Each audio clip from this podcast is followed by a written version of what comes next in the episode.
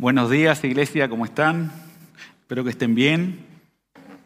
Para mí es un privilegio estar acá y poder cantar y adorar a Dios en mi propio idioma, la verdad.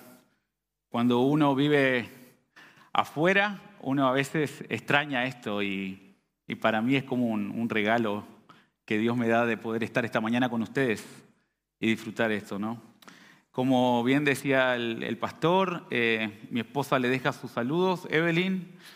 Eh, sí, tuvimos un viaje muy largo ayer y Timoteo, mi hijo, estaba con fiebre, viajó prácticamente todo, todo el viaje con fiebre y, bueno, eh, está en el jardín hace tres meses y ustedes saben lo que es el jardín, ¿no? Un, ganado de virus, especialmente cuando él se está recién formando su, su, salud, ¿no? Y ahí, pueden ver una fotito de nosotros.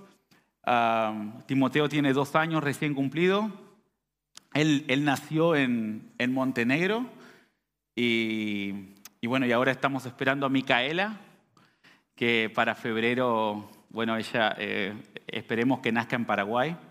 Así que estamos muy contentos eh, de estar acá.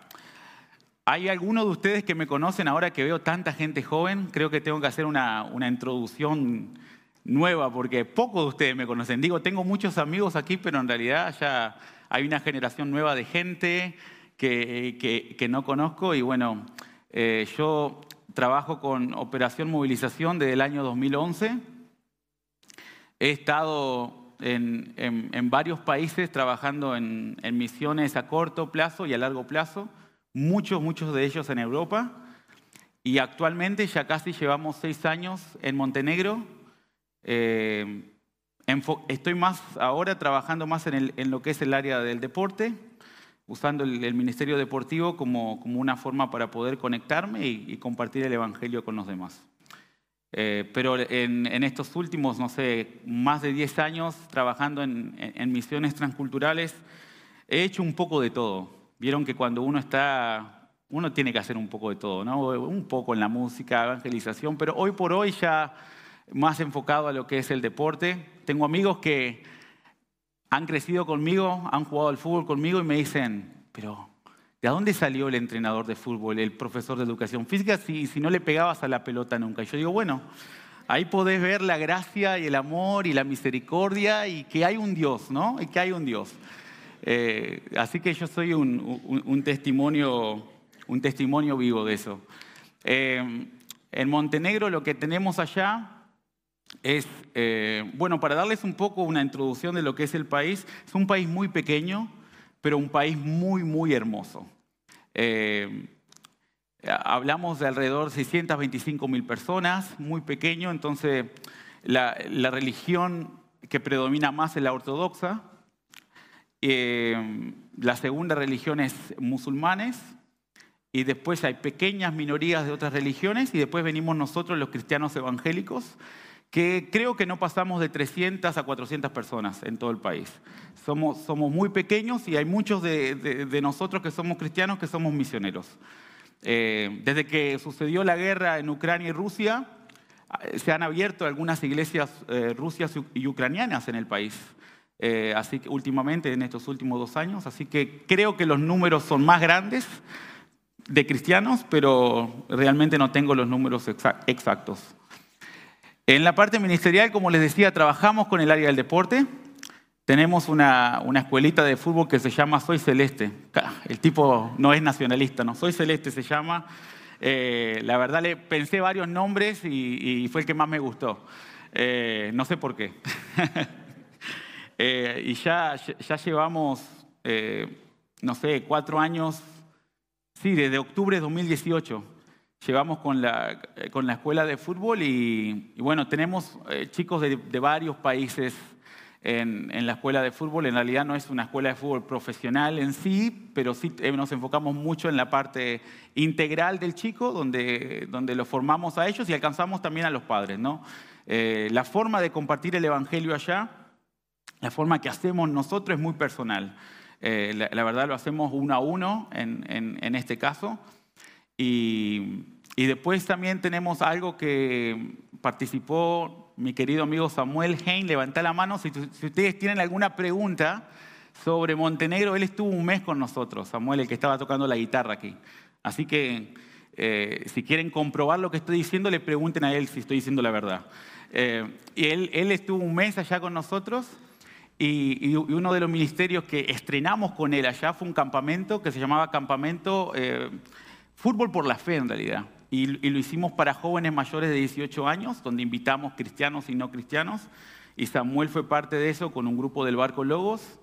Y, bueno, eh, la verdad ha sido una tremenda bendición porque en ese campamento sí podemos compartir devocionales, somos mucho más abiertos con el Evangelio. Y, y, los chicos que vienen a ese campamento, los no cristianos, es de un grupo de los viernes, que nos juntamos todos los viernes por la noche a jugar fútbol. Eh, nos llamamos los reyes del fútbol, así se llama nuestro grupo de WhatsApp. Imagínense, y estamos todos retirados un orgullo bárbaro. Y ahí nos juntamos todos a jugar, tenemos muchas personas y ahí sí compartimos el Evangelio un poquito antes de, comenzar a jugar. Se comparte algún pequeño mensaje de dos o tres minutos, no están acostumbrados a eso. Entonces es, es, es algo interesante cómo uno, uno trata de compartir de esa forma, como en una ronda. La verdad, la primera vez que se hizo un, un local, un pastor local fue el que dio el primer golpe y hizo eso y me dice, Mateo, hay que hacerlo, hay que hacerlo, hay que hacerlo. Y bueno, él me animó y yo continué. Y les quiero pasar un video de una persona que se llama Bogdan, que él, desde que Samuel estuvo con nosotros allá, hace, sí, no sé, un año o dos ya, eh, eh, iniciamos este, este campamento de fútbol para personas ya más jóvenes. Bogdan es un chico que él vino a los, a, los partidos de fútbol de los viernes y después dio el paso de venir al campamento. Y les quiero compartir un poco el video y después les voy a contar un poco eh, cómo es la cultura allá. Y, así que si lo pasamos al video ahora, sería ideal. Antes que, que, comience a sonar el video, lo que les quería compartir es que él en realidad, el, el idioma que está hablando original es inglés, pero con todo el tema de la inteligencia artificial, yo pude doblar eh, su, idioma al español. Y así que lo van a escuchar. Capaz que en algún momento sonará un poco raro su español, pero estaba 99% bien. ¿Ok? Hola a todos. Me llamo Bogdan Marcus y soy de Podgorica, Montenegro. Me gustaría aprovechar esta oportunidad para decir algo sobre un buen amigo mío, Mateo Ronider. Fue alrededor del año 2019, creo, cuando en una comunidad internacional una persona me propuso ir a jugar al fútbol el viernes a un lugar concreto. Así que sí, fui allí. Y esa fue la primera vez que conocí a Mateo. Él organiza partidos de fútbol todos los viernes, así que empecé a ir casi regularmente, de vez en cuando. Sí, iba, jugaba al fútbol allí. Lo que noté es que antes de cada partido ellos hablaban, ellos, alguien del grupo, compartir su historia de vida, parte de su vida, y cómo Dios influyó en ellos y cómo les ayudó, o ayudándoles a superar algunas dificultades en su vida. Así que prácticamente lo hacen antes de cada partido y al principio me resultaba un poco extraño, pero después me hice fan de ellos lo que aprendí de Mateo allí fue que es un tipo que está muy conectado. Siempre trae gente nueva al partido para que esa gente nueva comparta sus historias y está bien conectado tanto con los internacionales como también con los locales. Pero lo que quiero decir de él y de cómo me ayudó es que normalmente en mi vida soy yo al que la gente suele estar agradecida de manera que yo ayudo a los demás más de lo que los demás me ayudan a mí. Así es como me ha ido en la vida y con Mateo estoy muy agradecido y haga lo que haga no puedo, lo que haya hecho ni siquiera no es comparable a cómo me ayudó a lo que hizo por mí. Así es como yo lo veo, así que compartiré algo más sobre ello. probablemente lo más importante es que me recomendó recomendó a los líderes de Logos Hope que fuera voluntaria allí, cosa que acepté encantado. Fui voluntario durante 10 días cuando el barco estaba estacionado en Montenegro. Básicamente es un barco que viaja por todo el mundo con más de 300 voluntarios y comparten esperanza, conocimiento y ayuda. Llevan eso por cada país al que van.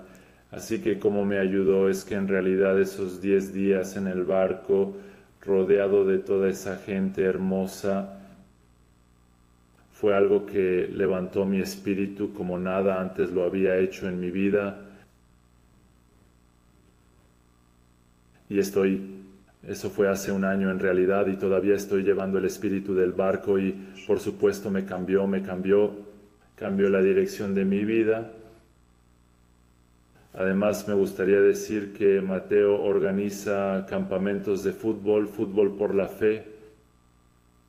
Hasta ahora realizamos dos campamentos y gracias a él participe en ambos, así que jugamos al fútbol allí y también nos reunimos con distintas personas de diferentes trasfondos, se reunieron y compartieron sus historias, testimonios y cómo Dios los ayudó, cómo Dios los cambió. Y fue para mí una gran alegría y el privilegio y la bendición de escuchar a la gente y, y escuchar las historias sinceras, emotivas y espirituales de sus vidas.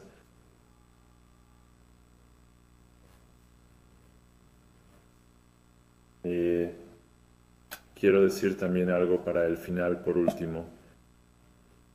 Antes de conocer a la comunidad alrededor de Mateo, antes de empezar a pasar tiempo con ellos, solía pensar en Jesús tal vez dos veces al año durante la Navidad o la Pascua.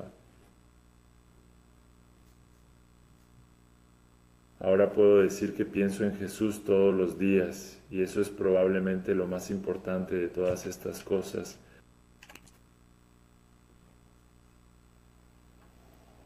Adiós. Como, como se darán cuenta, eh, Bogdan prácticamente, yo, le pedí que compartiera un poco su testimonio, hace un currículum mucho de mí, habla mucho de mí en ese video en realidad. Casi es una recomendación para trabajar, ¿no? En algún lado.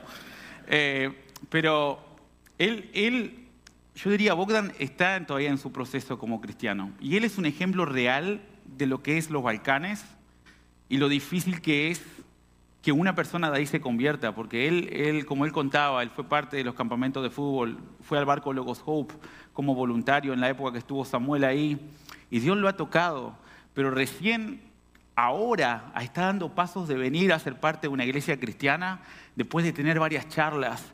Eh, ellos tienen, eh, están muy atados a la familia también y, influenciados mucho por lo que es eh, la, religión ortodoxa, entonces les cuesta mucho.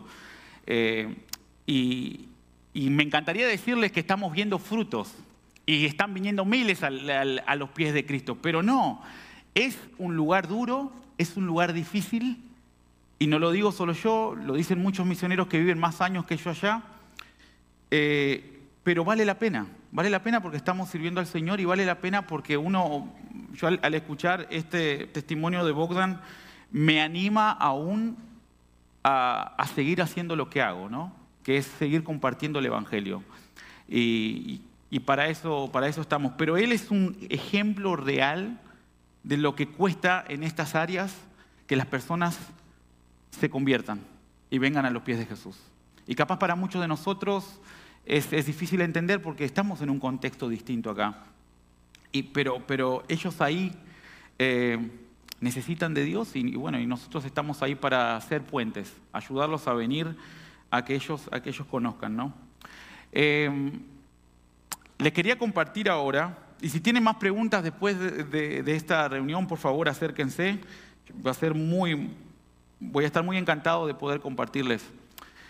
Lo que les quiero compartir un poco ahora, que me voy a enfocar más en el mensaje que quiero, que quiero compartir con ustedes, en, realidad Este mensaje que quiero compartir es un poco atípico para un misionero. Cuando los misioneros se paran aquí a hablar en las iglesias, queremos que la gente salga afuera a predicar el Evangelio con todo. Eso es lo que, todo, misionero lleva en su corazón. Pero hoy los voy a llevar adentro de sus corazones. Hoy los quiero llevar a que, a que podamos eh, analizar nuestro corazón y cómo estamos. Y el título del mensaje que tengo para compartirles hoy se llama Límites Saludables. Y nace, nace de, una experiencia que, de un proceso que estoy viviendo con el Señor desde finales del año pasado, cuando eh, estuve enfermo por casi un mes, tenía como una, una gripe que se hizo extensa, ¿saben? Extensa. Y, y, no me recuperaba. Y el Señor me estuvo mostrando y esto fue muy chistoso, Dios tiene formas eh, muy chistosas de mostrarnos las cosas, que, en realidad eh, lo que estaba pasando, mi cuerpo eran síntomas de estrés. Eh, un día estaba mirando un documental que se llama, opuesto a este mensaje, Sin Límites en realidad, y estaba escuchando a esta persona contar acerca de sus síntomas de estrés. Y, los síntomas que él tenía, yo digo, a mí me está pasando lo mismo, simplemente yo no, no, no tenía el, conocimiento acerca de, de, lo que me estaba pasando, no estaba durmiendo bien la noche, mi mente estaba trabajando mucho más eh, de, lo que, de lo que hacía mi cuerpo, ¿no? Estaba siempre eh, pensando y pensando y en la noche me despertaba pensando que a veces mi hijo estaba llorando y no estaba llorando, que mi perro necesitaba ir afuera a hacer necesidad y no lo era, y me quedaba toda la noche despierto.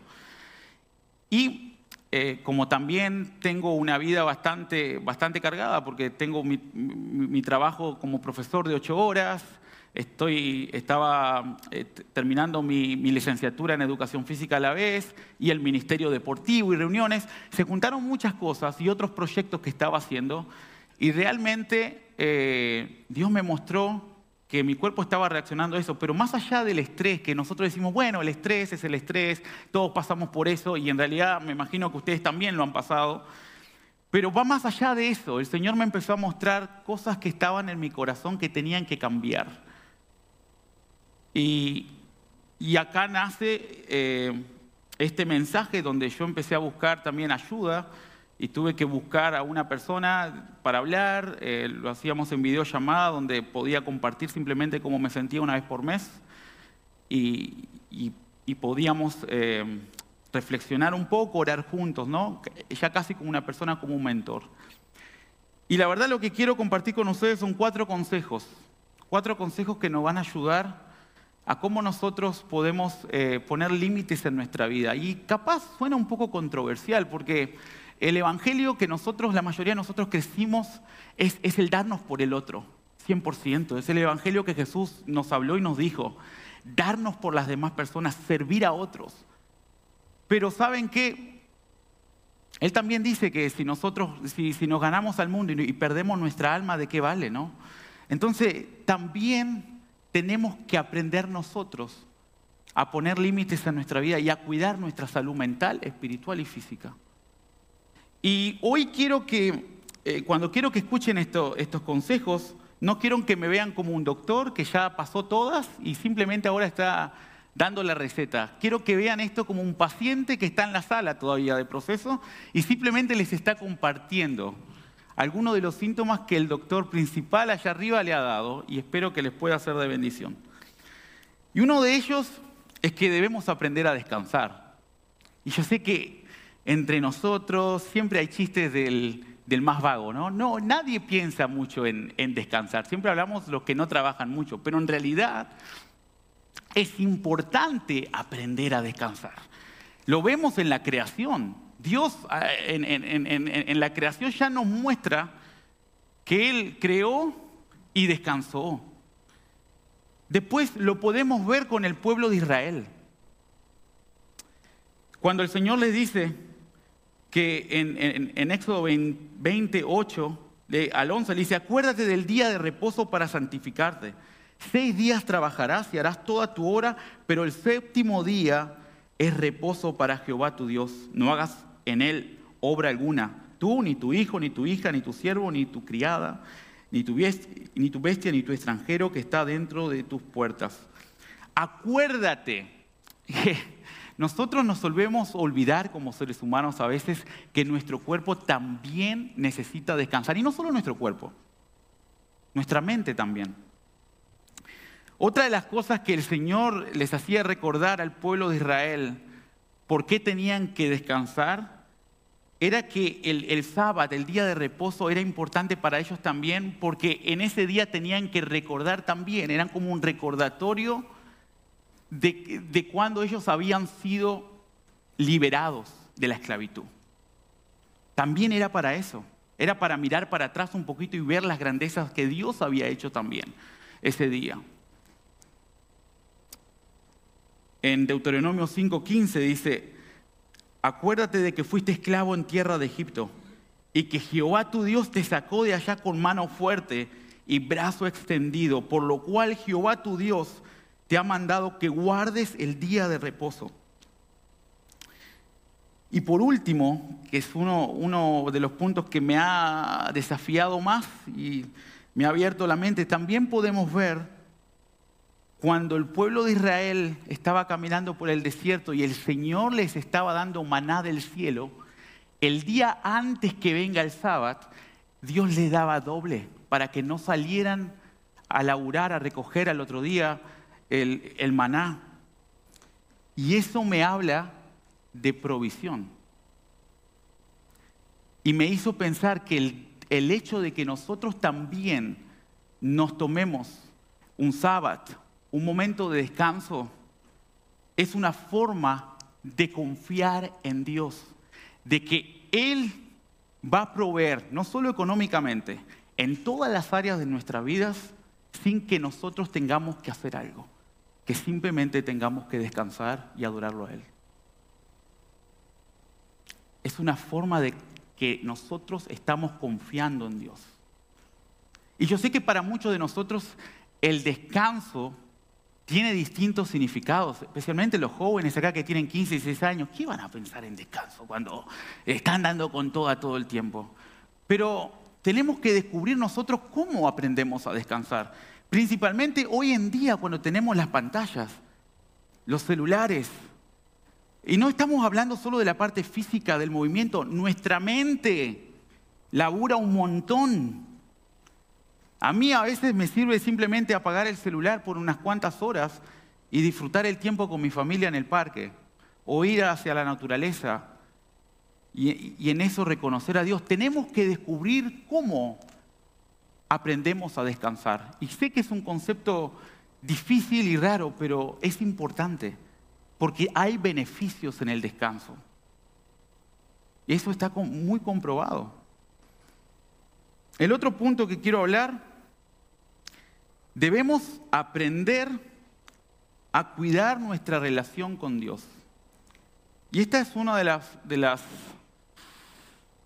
de las luchas capaz del punto más difícil para mí cuando el Señor me estaba mostrando que no estaba en un buen momento. Yo estaba haciendo muchas cosas para Dios. Estaba muy metido en el ministerio y en, el día a día y en la rutina, pero me había olvidado de pasar tiempo con Dios y de cuidar mi relación con Él. Y esa es, una línea muy fina que muchos de nosotros podemos cometer. Sí, porque estamos haciendo ministerio, sí, porque estamos metidos en la iglesia y en todos los eventos, y acá y allá, y en la parte social, y en esto y lo otro. Pero muchas veces nos olvidamos del tiempo de calidad que tenemos que pasar con nuestro Dios. Está esa lucha interna que tenemos entre el ser versus el hacer. Una de nuestras luchas como cristianos es el síndrome de querer hacer cosas para el reino de Dios y no tomarnos el tiempo para estar con Dios. ¿Saben una de las historias bíblicas que reflejan muy bien esto? es la historia de Marta y María. Marta, la afanada, la que estaba preocupada ahí por eh, que Jesús se sienta bien servido, y María, la que estaba a los pies de Jesús, escuchándolo en ese tiempo de calidad. Yo creo que Esa es una, una historia muy, refleja muy bien este punto. Porque muchas veces nosotros podemos estar muy preocupados y afanados en, en, el día a día, en el quehacer, en el ministerio, y simplemente olvidarnos de pasar nuestro tiempo personal con Dios. Y a veces es un día, ok, pasan dos, pasan tres, cuatro, pasa una semana, pero ¿qué pasa cuando pasa ya un mes y no tenés tu tiempo para orar? Ya no, ya no, lo, ya no lo priorizás, no lo priorizás ese tiempo, o un tiempo para que puedas conectarte con Él. Se hace, se hace largo a veces y no nos damos cuenta. El otro problema que existe entre el ser versus hacer es que existe el problema que existe es que nuestra identidad puede estar más conectada con lo que hacemos y no en quién realmente somos. Por ejemplo, acá, acá eh, yo soy eh, profesor de educación física, soy entrenador de fútbol y claro, mucha de mi identidad está en eso. Pero cuando desaparece el profesor, cuando desaparece el título, cuando desaparece e, esa persona, ¿quién queda? ¿Quién soy? Somos hijos de Dios. Somos linaje escogido. Somos real sacerdocio. Y ahí tiene que estar nuestra identidad. No lo que hacemos, quienes somos, perdón, lo que hacemos es una consecuencia de, esa identidad de hijos de Dios que tenemos. Todo lo demás que podemos hacer en el ministerio, las cosas que podemos realizar afuera, empresarios, manejar una empresa o, lo que sea que hagamos, estos son simplemente consecuencias de las cosas que Dios nos ha dado, pero no puede estar nuestra identidad 100% atada a eso.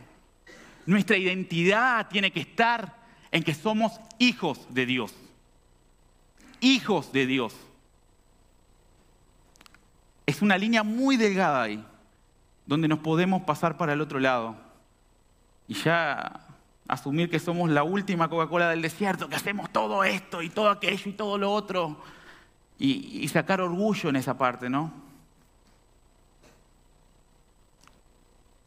Pero ¿quiénes somos? Somos hijos de Dios. El tercer punto, debemos aprender con qué nos vamos a comprometer y cuándo decir que sí y cuándo decir que no. Hay un versículo bíblico que quiero leerles.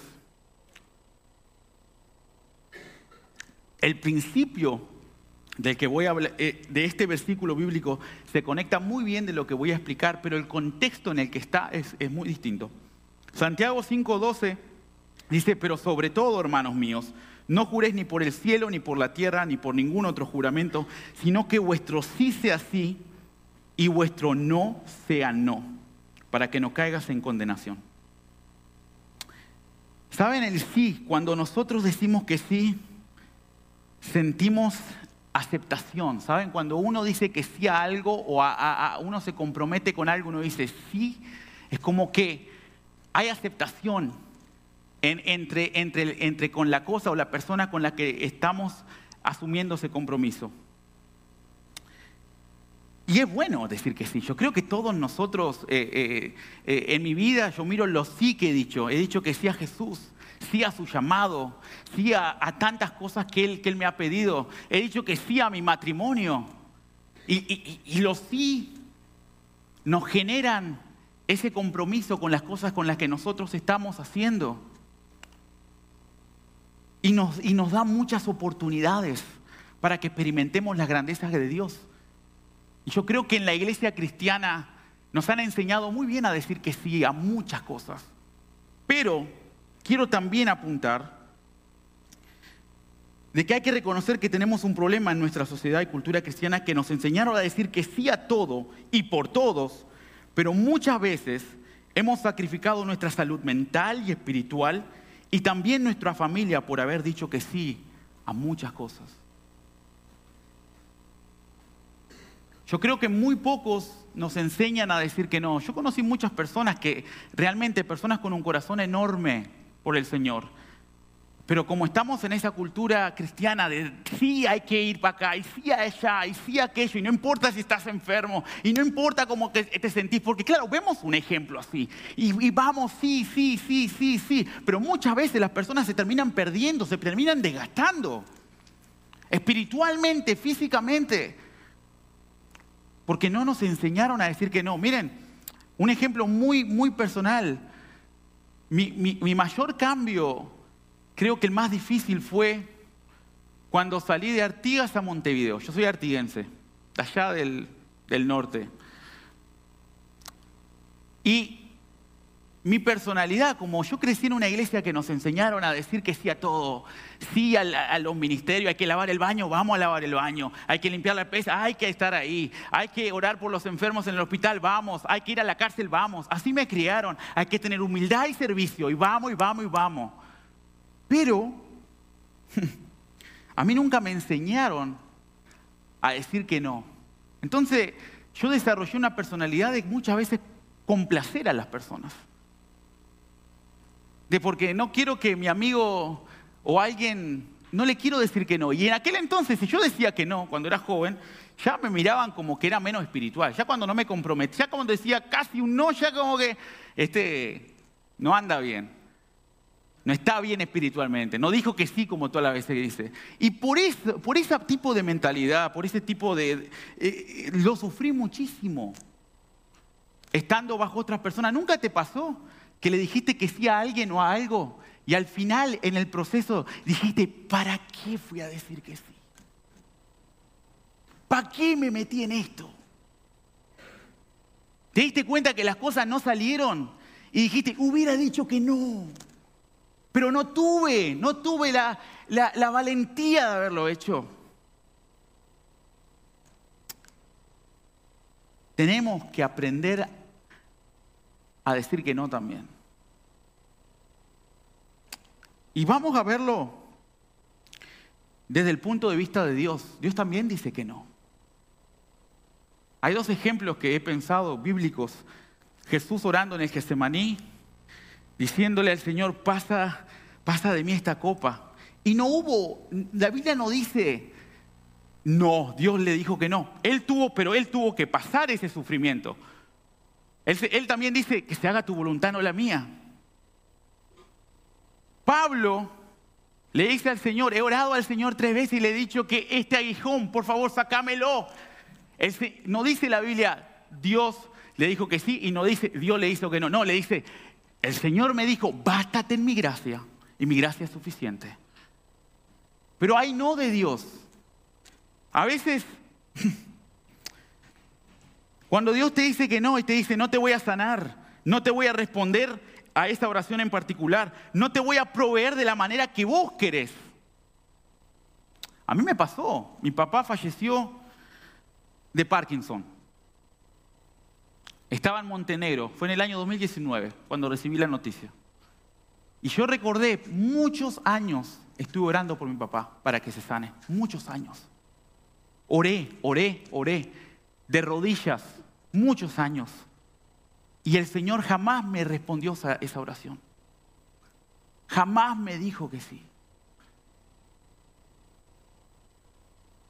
Dios también dice que no. Y a veces nos cuesta entender los no de Dios. Él dice que no. Yo no abandoné mi fe por eso, porque yo sé al Dios al que creo, yo sé en quién he puesto mi fe. Pero también tenemos que aceptar que a veces el Señor dice que no. ¿Cómo reaccionamos a los no? No nos gusta. Yo creo que el no en sí tiene una connotativa negativa para nosotros muchas veces, cuando pedimos y nos dicen que no. Piensen en los niños. Yo estoy criando a mi hijo y la tercera palabra que sabe, no. ¿Querés bañarte? No. Salió el padre. No, ya. ¿Querés hacer esto? No, no. Pero existen, está. A veces el Señor nos dice que no y tenemos que saber cómo, cómo vivimos con eso. Pero también algo interesante de saber qué, qué, tan fuertes somos nosotros en nuestro dominio personal en decir que no. Debemos discernir nuestra salud espiritual. Un buen espejo para, ver eso es poder ver nuestros síntomas, qué cosas te cuesta vos decir que no? Pensé, en tus adiciones, tus ansiedades y tus tentaciones. Pensá en esas cosas y te darás cuenta un poco qué tanto a vos te cuesta decir que no.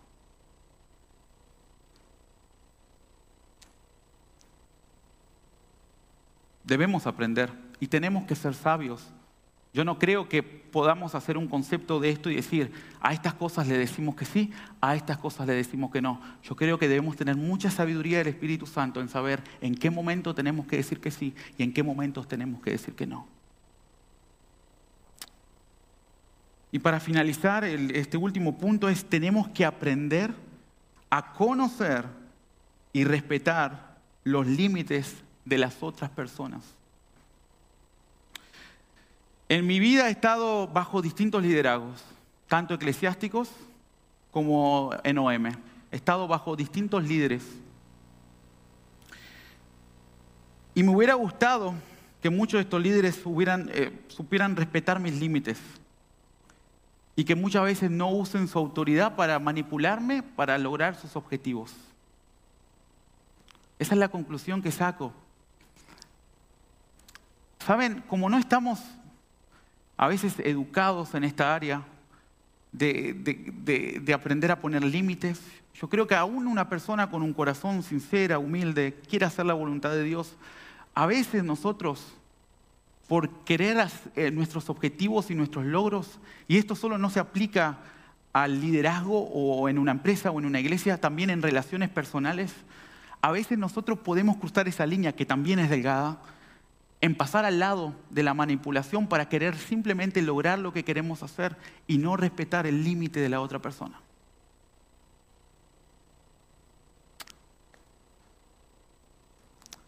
Como entrenador y profesor, los chicos a mí siempre me dicen que sí a todo. Estoy acostumbrado a que me digan que sí a todo. Cuando llego a casa escucho los no, de mi, de mi hijo y de mi esposa. y ahí me cuesta. Pero uno a veces se acostumbra al sí, a que te digan sí a esto, sí a aquello, sí a lo otro. Uno, uno se acostumbra a eso. Pero ¿saben qué? Debemos aprender a respetar los límites de los otros y conocer las otras personas. Cuando también te dicen que no, y un buen espejo para ver cómo somos. Y termino con esta reflexión. ¿Cómo te gustaría que los demás respeten tus límites? Y una, pequeña respuesta que voy a dejar para que la pienses es, de la misma forma como a vos te gustaría que los demás respeten tus límites, respetar el de los demás. De esa misma forma. Vamos a orar y entregarles este, si el Señor te ha hablado, ha tratado en algún punto de tu vida en esta mañana, simplemente entregalo al Señor. Mirá, no somos perfectos. Cuando Dios me empezó a mostrar varios de estos puntos en mi vida, no me gustó para nada. Fue como una cachetada, así. Dije, ah. Pero a veces tenemos que indagar profundo nuestro corazón y analizar y decir, Señor, ¿en qué cosas tengo yo que cambiar y dejar que tú trabajes en mí. Padre, gracias. Gracias porque tú eres un Dios que nos amas y nos cuidas. Y quieres que nosotros estemos eh, sanos para poder también entregar lo que, lo que tú nos has dado. Señor, yo sé que muchas veces luchamos con muchas de estas cosas. Luchamos con nuestras tentaciones, con nuestras ansiedades. Luchamos con una mentalidad muy activista de querer hacer tanto, Señor, para ti y para tantas cosas, pero a veces nos olvidamos de pasar tiempo contigo.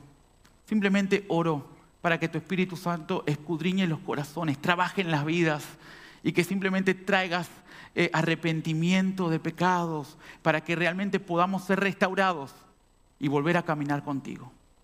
En el nombre de Jesús. Amén y amén.